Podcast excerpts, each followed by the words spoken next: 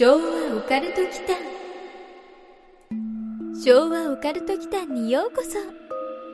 ここは昭和世代のおっさん二人が令和の今実話怪談や都市伝説オカルトスポットについて異なる立場に分かれてゆるくディベートするチャンネルです。どうぞごゆ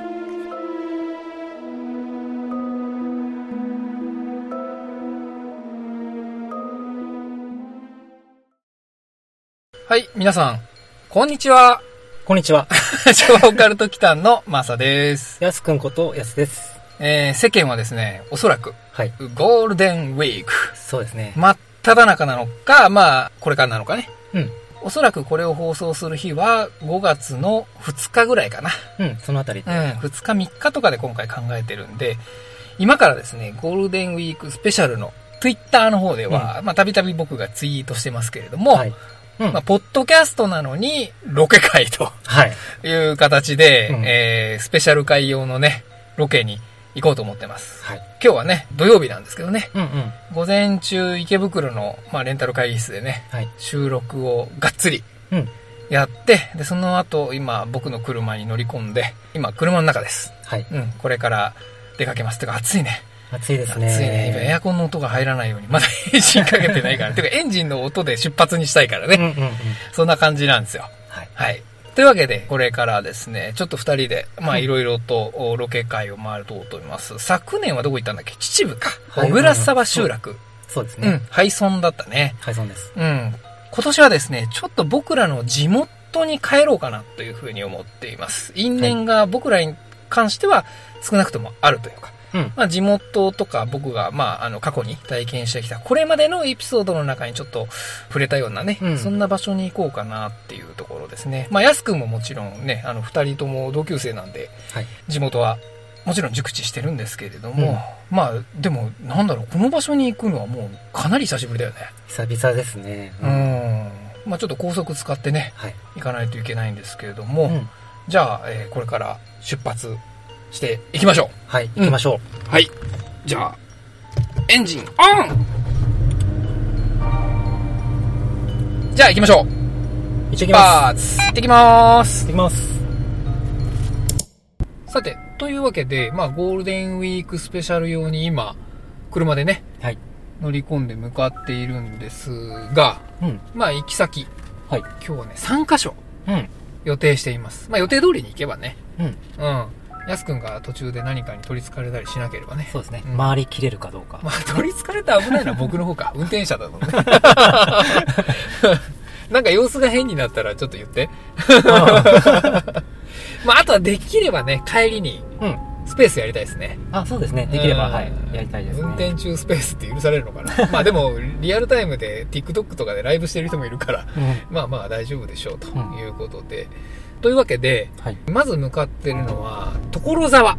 はい。まあなんで所沢か後ほど言うとして、にある某神社はい。に向かっています。で、予定ではね、その後、古戦場。これはね、スペースの方で紹介したかな。うんうん。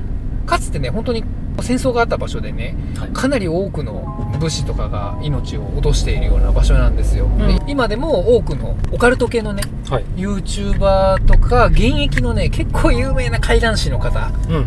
うん、小さい青を入れる人とかね、うん。うん。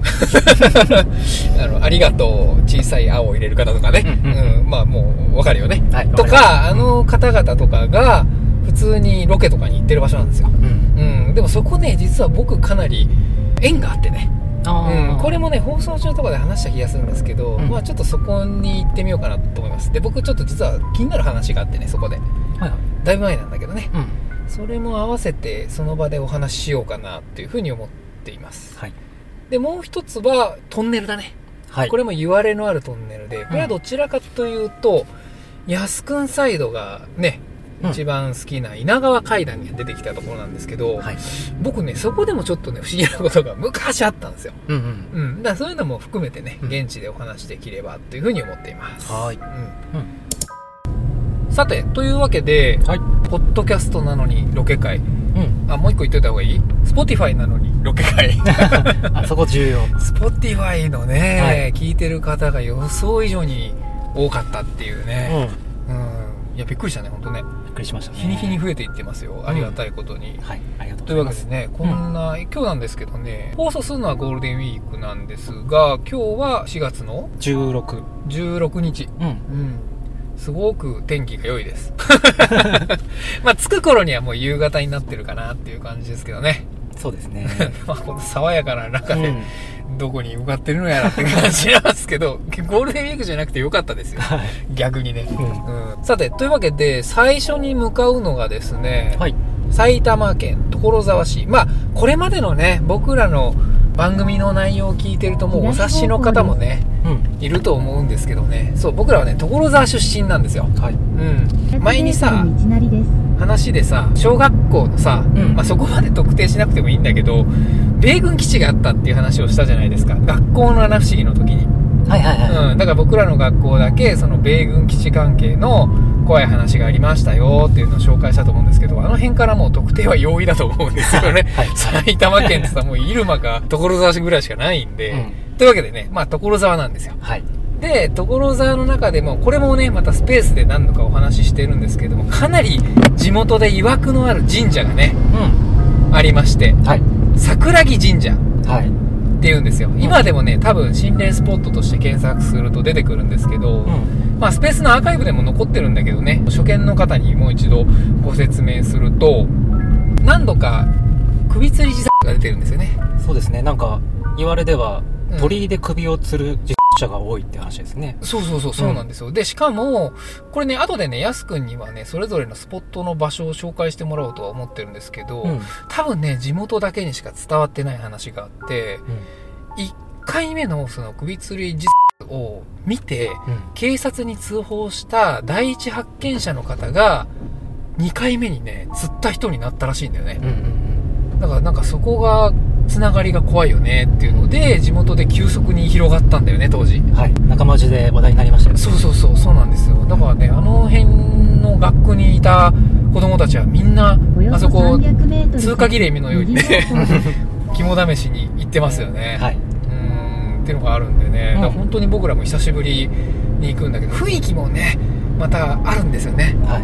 霊園のすぐ隣だからね。うん。あの神社があるのが。で、皆さんがご想像してるような、綺麗な管理者が常にいるような神社ではないんですよね。うんうん。林の中に突然入っていくような800メートルところで、お社もすごいちっちゃいんだよね、あそこ3キ。ロメートル道なりですなので、ちょっとね、まあ今どうなってるかも合わせて、はいあの現地でレポートしたいと思いますので、じゃあ僕はこのまま車を運転するんで、やすくんね、そのちょっと桜木神社のはい。言われみたいなものを紹介してもらっていいですか？はい。先ほども言ったんですけど、うん。鳥居で首を吊る自者が多くてうんうん、うんうん。で、しかも鳥居に人がぶら下がっているっていうのを見た人 シルエット怖いがねね。うんは 結構続出してるみたいですいね。はいはで、名前をね、S 神社としてい。うん。伏せ字にして紹介されてることが多かったんですけど、ああ、桜木っては書いてないんだ。はいああ、なるほど。なんでだろう？なんで伏せてんだろうね？ね、あれですね、参拝ではなくて、牛の国参りのために訪れる人も多いと言われています。なんか、わら人形あったっていう話は聞きましたね。うんうん、僕ら地元でもね。はいうん。なんか幽霊の目撃者も多いみたいなんですが、はいは車のエンジンがかからなくなるとか、またボンネットの上に何か落ちてきたなどの心霊現象も起きているそうです。う。へえ、うんあ、それ聞いたことないですね。ね。うーんうんその後からじゃあ、うんそういう話があったってことかな？う。うんん。あとはですね、はいもう一つありまして、神隠しにあったまま行方不明になっている人もいるとか、へえなんとか。あ、それは知らないですね。知らないですね。僕らの時は、3人自殺者が出たんだよね。うん。で、それぞれが、これどこまで続いてるかはわかんないですよ、真意のほどは。はい。それぞれが第一発見者だって話ですよね。うんうんうん。そこまでは知ってるよね。はい。うん。それ以外のはでも聞いたことないね。うん。なるほどね。はい。そんな神社に向かっております。じゃあちょっとこのまま行ってみましょうか。はい。はい。さて、というわけで今日ロケ会ということで、まあ、はいやすくんと男二人、無さえ、あの、車まあ、でね、そう言わないでよ。行ってるんですけど、はい。これさ、昔ね、う僕らの時代って車の免許を取ってさ、うん。みんなで、まあお金もなかったけど、うんガソリン代は安かったじゃない？そうですね。全然安かったじゃない？あまあそんな大昔ってわけじゃないんだけどあ。ね。けど、レギュラーで100円しなかったもんね。ああ、そんなもんでしたっけ？そう。だから、車で夜な夜なドライブっていうのが、うん。若者たちの定番だったんですよ。うんなで、ね心霊スポットにみんな行ってたでしょ、はい。お金出しちゃって言ってましたね。そうそうそう、うんガス代ちょっと出してね。はい。みんな、今どうしてんだろうね、若い人たち。うーん。僕らのリスナーさんとかでは結構スポットに行ってるっていう人はいたけどね。はい。けど、どうなんだろう、文化として今は、ほら、昔よりも娯楽が多いじゃない？スマホの登場がやっぱね、はい。全然あるからさ。あと、サービスもサブスクがね、いっぱいあるからね。まあ、そもそもだからさ、ぶ自分たちで行かなくても、うん TikToker とか YouTuber がライブでさ、心霊スポットに行ってるのなんてしょっちゅう出てくるんですよ。はい。毎日出てくるのねさすがに平日は僕ら行けなかったからさ、はい。そういうのを考えるとさ、今は自分たちが行かなくても疑似体験っていうのかな、うん。代わりに行ってくれる人がいるっていうのもあるからね。どうなんだろう？行く人は多いのかな？うん。どうだろうね。わかんないね。実態っていうところだとね。まあ僕の最初のね、テーマとしては絶対安全圏って言ってるんだけど、うん。もうこの1年やってる中で結構もう僕ね、輪の外に出ちゃってるんですよね。はい。だってほら、谷中霊園だっけ？はい。で、ねう、ん怪奇酒やってるじゃない あそこが最初かな？多分ね。意識して破っちゃったのはね。意識して破っちゃったのはそこだよね。うんだからもう全然絶対安全圏ではないんですよね。はい。そうなんだよなだからもう、しょうがないね、こういうのやってる以上はね。うんまあ次にロケ会やるとしたらどこかね。それこそちょっとリスナーさんの意見とか聞いてみたいね。うんうんそうだね。まあ、行ける範囲でなら考えてもいいかもしれないですね。Twitter のね、リプでね、いただいたので、はいあの、いい場所ありますよ、つって、足尾銅山が紹介されてましたけどね。ちょっと日帰りでは無理かな。そうだね、ちょっと遠いね。うん田中正造だね。はい。うん、足尾銅山ですな。はうん、あれは、さすがにちょっと遠いなと思ってね。まあ、スポットというよりは、まあ、廃墟廃村だろうね。さっき、うんそういう話もちょっとしてたんですけどね。い。はい。やすくんなんか行きたいとこある？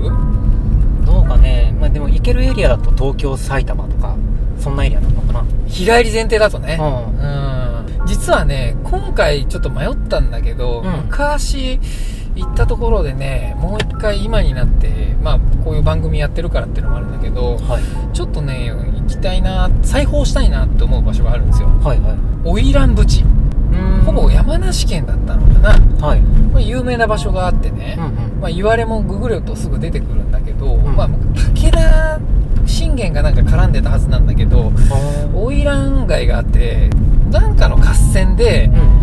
負けたんだよね。で、それで逃げる時に財宝をね、隠さないといけなくって、はい。で、それが、なんか場所を花魁たちがね、知ってるかなんかで、うん。当時その色町で働いていた花魁たちを全員投げ捨てた場所があるんですよ。生生きてるうちにね。まあ、はい切ってから捨てたのか、うん投げしたのかはわかんないけど、うんそれが花魁淵って言われてる、すんごい危ない場所としてね。有名だったんですよ。で、当時若いし頃に深夜にね、ったりしてたんですけど、はい。うん、今になってもう一度ちょっと行ってみたいなっていうのはありますよね。その歴史的な背景をちゃんとインプットしていきたい。うんうん。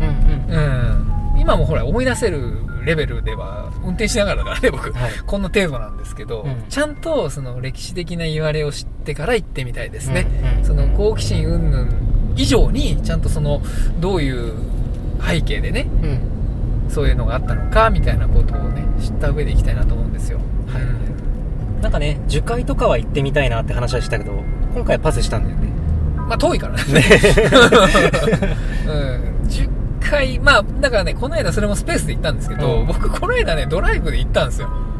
あ、そうね。あ、うん違う、安くんに話した以降でまた行ってる。3月に僕行ってるんであ、す。そうなのそう。あの、朝霧高原はいはい。朝霧高原、うん、道の駅があってね。うん。はいうん、ちょっとそこを目指して行ったんですよね。はいはい。でそこもう樹海なんですよ。そう。だから、樹海の入り口とかもすぐ近くにあってね。はい。昔、第三おてもやんとかがあったさ、まあ、うんあえて今別名で言ってんだけど、第三おてもやんとか第一おてもやんとかがあったね。はいはいはい。ありましたね。上食い式村っていうはい村があるんですよ。はい。うん、そこも通ってきましたよ。う。うんん、未だに名称が残ってるからね。え地名みたいなところはね。うん。まあだってね、サティアンって言ったらちょっと言っちゃったよ。ー。お手もやんですね。そう、おてもやん。第三おてもやんとかがあった地とかもあるんですよ。はい。で、えっ、とね、廃墟マニアとかにも有名らしくてね。僕これね、行ったことないんですけど、へーガリバー王国っていうのがあったらしいですよ。ああ。童話であるでしょ、ガリバーって。ありますあうります。ん、あれの巨人のやつね。はい。うん、その小人と巨人のやつかな。うん。どっちの世界にも確か行く話だったと思うんだけど、そのガリバー王国っていうテーマパークがあの辺にあったんですよ。うん。上食い式村にね。はいで、やっぱあの事件があって亡くなったのかな多分あね。うん、わかんないんですけど、まあそれでね、廃墟マニアが、まあもう今はね、撤去されてるらしいんですけど、30メートルぐらいある涅槃像みたいなね、ガリバーが横になってるすごいモニュメントがあってで、それがね、結構朽ち果てたガリバーみたいな感じうんで、その廃墟のね、一時期画像とかに結構使われてたらしいんですよね。はい。うん。だからそんなのもあったらしいよ。うんで、今は Google マップに一応マッピングされてるのは、ガリバー王国跡って言ってね、うん。跡地みたいな感じではいマッピングされてましたけどね。そこは行ってないんだけどね。うん。ただまあそういうのもある地ということでね。うん。だから結構あれですよ。ちゃんとすすきヶ原みたいなところ通りましたよ。う。うんん。あ、樹海の中には入ってないんだ、その時。入った。入った？ごめんね。入っちゃった。たまたまね。入ったかうんそう、元栖湖にも行きましたよ。へうん。元栖湖のデイキャンプに行ったからね。ほうほうほううん。そうなんですよ。ごめんなさいね。ちょっとあの、やすくんではない連れと行ったからね。はい申し訳ないです。はい。い。だちょっと改めてじゃあ行きますか？そうですね。何しに行くの？別に死体を探したいとかっていうわけじゃないですえ、よ。それはもちろん嫌ですよ。うん。それは自衛隊に任せましょう。やっぱり稲川さんの聖地巡礼的な感じで行ってみたいかうん。な。なるほどね。う一人で行ってレポートしてきてもいいんですよ。ん。なんか心細いじゃないですか。僕は別に巻き込まなくてもいいと思うんですけど。巻き込まれてください。あ、そうっすか。でもあそこだと泊まりで行かなきゃダメ。いや、日帰りで大丈夫。あ、行ける。うん、全然行けますよ。ううん、中央道を使って、川口湖インターかなんかで降りればすぐですね。うん鳴沢の方から入れば。じゃあまあ、夏ぐらいに、今年こそ、今年こそ。うん、どっかでじゃあ行きましょうかね。はい。昭和オカルト期間さて、というわけで、はい桜木神社に到着しました。はあー、でも雰囲気あるね。い。うん。これ、あれだな、ちょっと、Twitter 用に、どう動画撮っとく？あ、それもいいですね。うん、動画ちょっと撮りましょうか。結構ね、周りはうっそうとした林うん。の中に、こんな感じであるんです。はい桜木神社。由来に関して、一応あるんですね、こっちにね。えーこの神社は、今を去る130年前、嘉永3年当時下新井村の人で、森田七郎左衛門が創建したものです。うん。うん。あ、これご祭神元織宣長なんだね。うん。しかも徳川光圀だ。おー。うん。あ、知らなかった。知らないね。地元にこんなのあったんだね。まあでも、当たり前だけど、桜木神社の由来のところには、例のことは、まあ当たり前だけど書かれてないよね。うん。じゃあちょっと、このまま進みましょう。あはいなるほどね。あ、でもこんな感じだった。うん。ヤス君がさっき読んでたさ、サイトのさ、はい。首を吊ってた鳥居って、うん。それかな？もしかしたらこれじゃないまあこれしかないじゃんだってこれしかないからね。一個しかない。うん。うん。石でできている鳥居ですね。はいで、高さはね、そんなにないね。ね。うん。一応写真撮ってく低いうんうん。思ってたより低いね。ね。うん。写真はね、すごくいい感じ。あの、すごくね、観光地っぽい写真になってるんだけど。これかな、これですうん。ね。ここ引っ掛けられる？なんか、僕らが知ってる時よりも、うんもしかしたら変わったのかもしれないね。でもね、まあ、あの、昔噂があったのはね、鳥居ではなかった気がするんだよね。この奥の、その木にね、はいは引っ掛けてたとかって聞いたんだけど、うんこのままじゃあ進みましょうか。い。だって結構低いよ、この鳥居。頭ぶつかりそうだよ。そうね。ジャンプしたら頭ぶつかります。特別、まあでもね、この間ほら、番組で首吊りのさ、テーマ触れた時にさ、うん別に高さは必要ないって書いてあったからうんね。うんうん。うん。ドアノブでも首は吊れるって書いてあったからね。うん。なるほど。これね、やっぱりね、当時よりもね、周りがね、開拓されてるかな。今、僕らの目の前に、お社みたいなのがあるんだよね。はい。神社の。その奥に普通に霊園が見えてるんですよ。はい、見えてます。はい。そう、これね、マップで見た時にね、あれあったっけって思いながら紹介しちゃったんだけど、うん当時ね、ここまで霊園広がってなかったおー。と思うんですよ。へー。うん、この後ろもうっそうとした森だったのよ。あ、ああ、だからこの10年とかの間に、うん多分この霊園ができてるあなるほどね。うんうんうんっていう感じかなまあ今はね、そんなに、まあ写真撮っちゃったからもう嘘つけないからね。夜ですとは言えないから、まあ夕方ぐらいなんですけど、はいおおなんだなんだ、伐採の音かな。うん、伐採、うん、伐採がずっと進んでるんですね。だからまあ、ねえあんまり不気味な気配はうんしないよね。なんかアニメの絵で祈りっていうのが、ポスターが貼られてるの。これイメージちょっと違うな。うん。うん、ここはでも、なんだろうね。疫病なんとかって書いてあるね。そうですね。うん。一応疫病退散か。はい。うん神社だから、二礼二拍手、一礼だね。じゃあそれでやっときましょう、ちゃんとね。なるほどね。うんまあでも、全然雰囲気良くなってるね。で今はなんかもうあんまりそういうのないのかもしれないね。夜に来てもそんなに不気味ではないよね、そうですね。これは。だって、開けちゃってるもんね。開けてる。で昔はね、ここは開けてなかったんです。間違いなく。うん。うん。もうちょっと不気味な感じがあったんですよね。たあった。うん。なるほどね。では、なんかあれだよね。わら人形があったって言われてるのも、この辺の奥地に入ってったような、はい。杉の木がいっぱいあるんだけど、うん。その杉にあったっていう話なんだけどね。それも、だいぶ減ってるね。はい。木がないね。参道だけだよね、これ。これさ、あの、人目を忍んで、そうそうそうそう。うん、牛の極参りね。うん、見つかっちゃいけないんだよね見。つかっちゃいけないんでうん、これちょっと見つかりやすいですね。だよね、これ無理だよね。ちょっと難しい人。に見つからずに、わら人形を打ち付けるのはだいぶ難しくなってるね。うん。所沢もじゃあ近代化したんですね。あうん。ね僕らの頃は文明なかったからね。いや、文明なかったっていう、えっと、語弊がありそうだけど。うんなかったなかった。うん、ほぼ石器時代だったからね。うん所沢なんて。うん飛んで埼玉の、トコトコトコトコって言われてた二階堂ふみにトコトコトコトコって言われてたところだから。気絶しちゃう。そう。それぐらい。なんかちょっと爽やかだもんね、なんなら。うん。変わったね。なんかすっきりしちゃいましたね。すっきりしたね。うん。まあ夜、夜だな。うん。まあもし、ちょっと雰囲気を感じたいんだったら夜だね。うん。夕方だと、ちょっと早かったか。ちょっと早かったね。うん。うん。なんか霊園の多分拡張工事してんじゃないかな。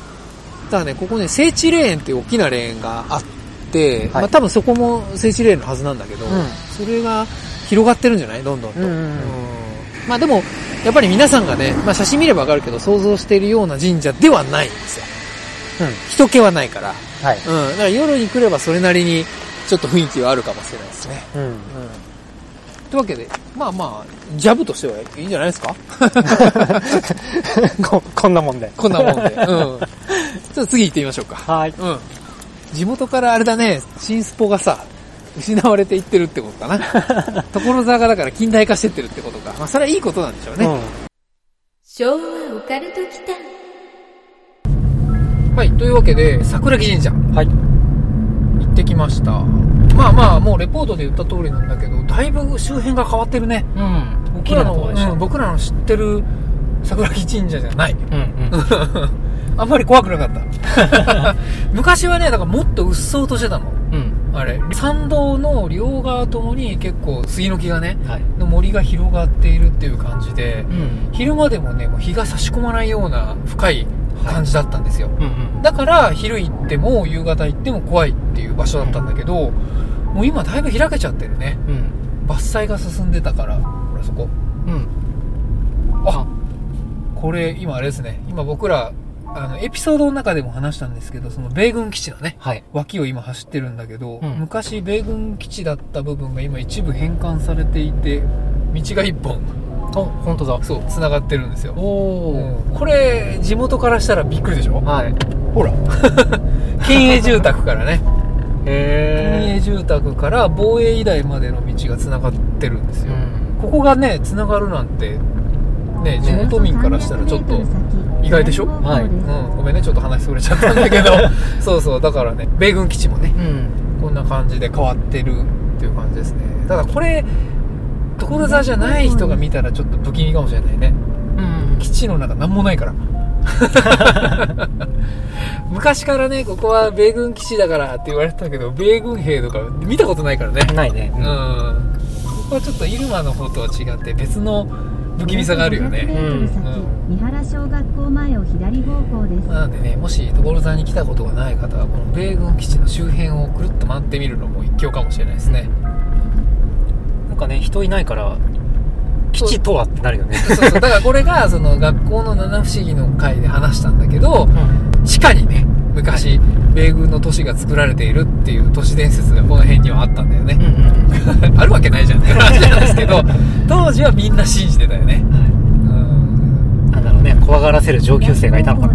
まあそうじゃないかな、ね。だからその回でも話したけどドッジボールが流行ったじゃない？はい。そうそのドッジボールのボールがフェンスをね、うん。越えて米軍基地に落ちてそれは絶対拾いに行くなって今から考えれば普通に危ないからだったんだけどうん。堀みたいになってるからね。はい。けど当時はねそこのフェンスを越えるとその先はもう日本のあれが通じないからうん。法律が通じないから米軍に撃たれるとかっていうねうん。いう噂があったんだよね。広まってましたよね。うんさてというわけで桜木神社を出た我々が次に向かう先、うん。これもまあ所沢なんですけどこれ結構有名なねはい。さっきも話したけど古戦場、うん小手差しの方にある。白旗塚、はい。うん、っていうところに今向かっています、でね白旗塚自体はまあ後であの安くんにもそこで何が有名なのかっていうのを話してもらうとして僕の中では前にねお話しした通りで僕はねボーイスカウトなんですようんね、うん。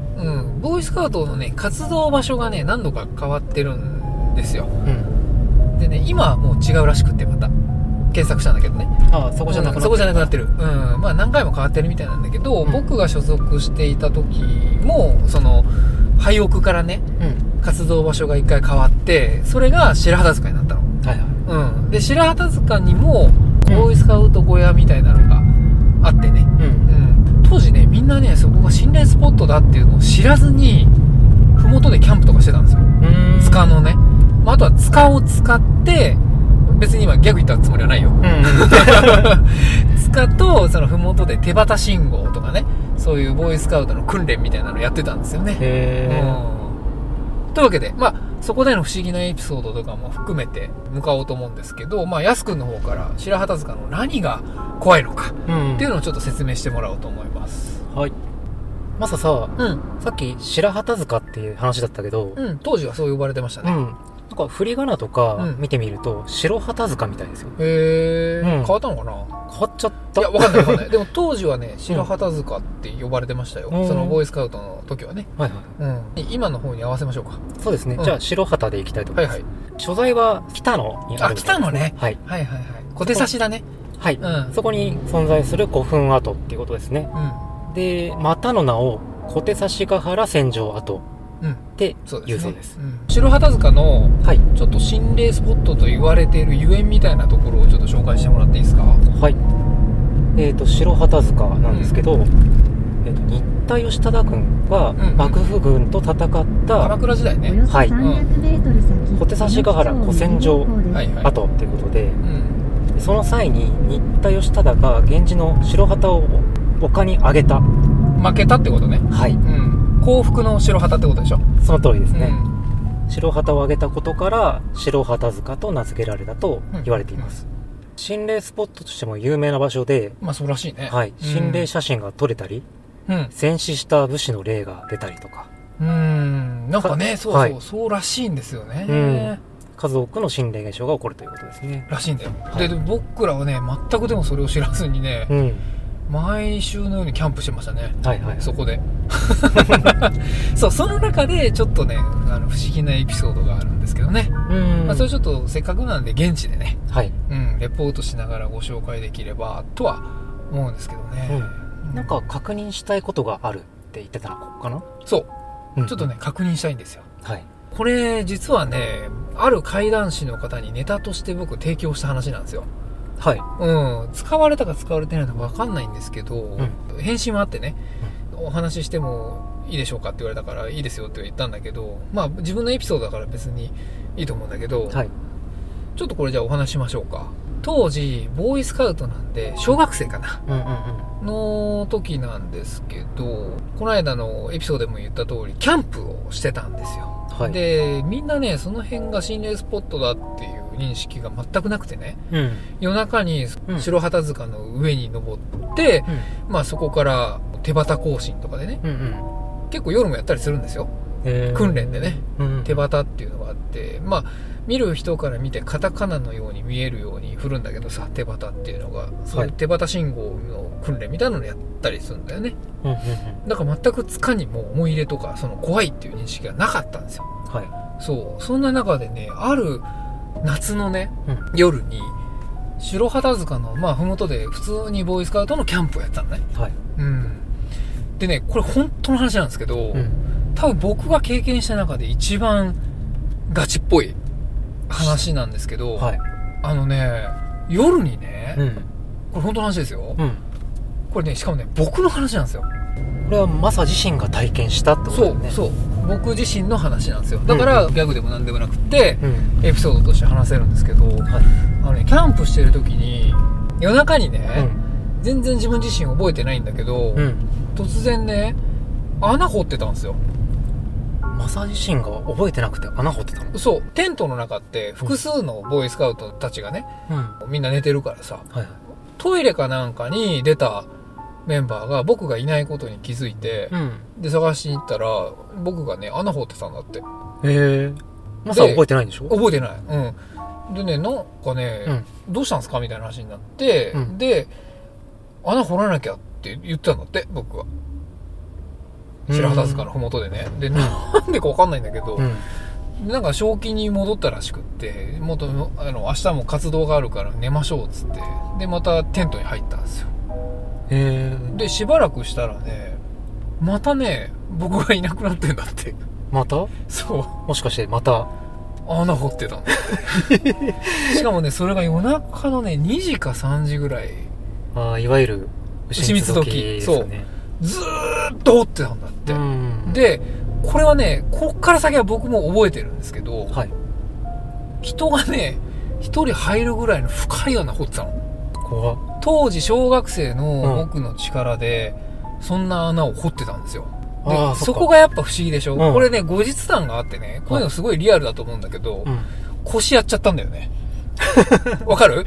つまり多分物理的にキャパシティをね超えてたんだよね、はいはいはい。うん。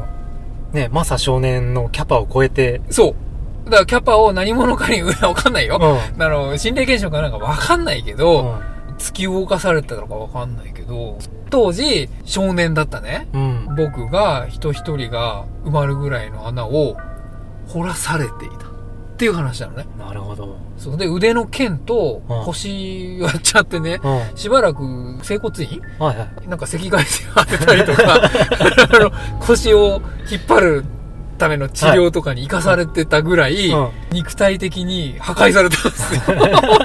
それってだから意識があったらさそこまでやらないでしょ、できないんじゃないですかね。リミッターかかっちゃって。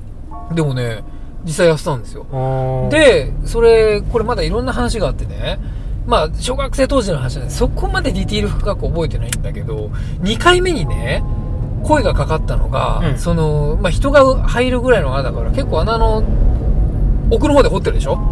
はいはいはで、何やってんすか？みたいな、その、ボーイスカウトのね、い。うん。後輩から、何やってんすか？みたいな話を、声をかけられたの。はい。で、そこで我に返ったんだけど、その時にね、うん。もう一人いたんですよもう一人？うん。うん。もう深夜だったから、もう人影みたいになってて見えなかったんだけど、大人がいたはずなんだよ。その、大丈夫ですかって言った人の隣に。隣ぐらいに、あ、多分ね、穴を掘らせてた人じゃない？人じゃないかもしれないんだけど。そこにはいなかったはずの人がいたってこと？そう。で、ボーイスカウトの行動、活動っていうのは必ずリーダーって呼ばれている、ボーイスカウトの誰かの親御さんとかがね、リーダー資格を持った親御さんとかもいたんですよ。うんうん。けど、まあもちろんそんな理由がないからね。うん深夜にそんな穴を掘らせるリーダーなんているわけないじゃあない。だから多分リーダーではないのよ。あ。うん。じゃあ、ない何かがいたの。うん。わかる？じゃああいつは誰なんだっていう話ですね。まあ、古戦場だからもしかしたらね、自分の何かを掘れって言ってたのかもしれないよね。まさか。うん。うん。どっちかだよね。だからうん、自分の遺体を掘り出してほしいのか、うんそれとも僕が埋まる穴を掘らせていたのか っていうね。どっちかじゃないよね。なんかね、疲れてたっぽいんだよね。ううん。純粋だったからさ、当時は。うんうん。っていうね。だから、今から行くのはそこなんです。うんうん。で、因縁があるからね。うん。確認したいって言ってるのは、その穴の跡がどうなってるのかなっていう。まあさすがにもうね、でも場所はね、なんとなく覚えてて、はい。うん、だからその跡があるのかな。でね、埋めなかったはずなんだよね。うんうん。うん、いや、埋めたのかな？ちょっと覚えてないな。でもなんか、何かに使ったような気がするんだよな。で、翌日、それをリーダーとかにも話したんだけど、特にね、それが、古戦場がどうとか、心霊スポットだからどうとかっていう話はされなかったんだよねうん。うん。うん、不思議なこともあるもんだね、みたいな。うん。んなんか普通に流されて、ボーイスカウト活動が始まっちゃったんだけどね。うんうん。ロープ結びとかになっちゃったんだけど。そう、でもね、かなり深い穴掘ったんですよ。うんうんうんまあね、そんな腰やっちゃうぐらいだかうん。まあ、そのアフターエピソード？ら。うん。整骨院に通ったりっていう。リアルでしょ？リアルな話が聞けて、なんかよりリアル感が増した。そう、だから大体さ、そういう疲れてた系の話ってそこで終わってるんだけど、ううんん、ちゃんとね、後日談があるんですよ。かなりやっちゃってんな、テクニックよく覚えてますよ。うん。そこの病院の名前も言えるぐらい覚えてるんだけど、そう。そうなんだよね。だからね、そういうことがあった。まあ、それがあった以降も通ってたんだよ。うんうんう。ん。だから不思議なことっていうのは、それだけじゃないんだけどね。うん。だけじゃないエピソードに関しては僕じゃないメンバーなんだよね。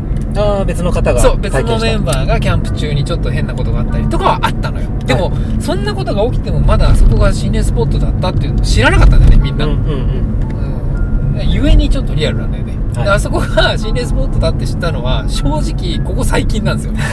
その、YouTuber というか、その怪談師の方が行かれてたから、あ、はいそうなんだと思って。あで、聞いてみると、あ、じゃあもしかしてあの時のってなったわけ。うんうんうんそれで思い出したんだけどね。あ。はい。うん。それで今日ぜひ行ってみよう。まあもうあと5分ぐらいで着くんですけどね。はい。こんな話をしながら、ぼちぼち、うん、到着をしますよと。今、小手差し立教を超えたところなんですけどね。はい。うん。じゃあちょっと向かってみましょうか。い因縁の、うん、地位に。まさ少年、因縁の知恵。そう、腰を壊した地へ。見てみましょう。はい。はい。最後までお聞きくださり、ありがとうございました。チャンネル登録もよろしくお願いしますね。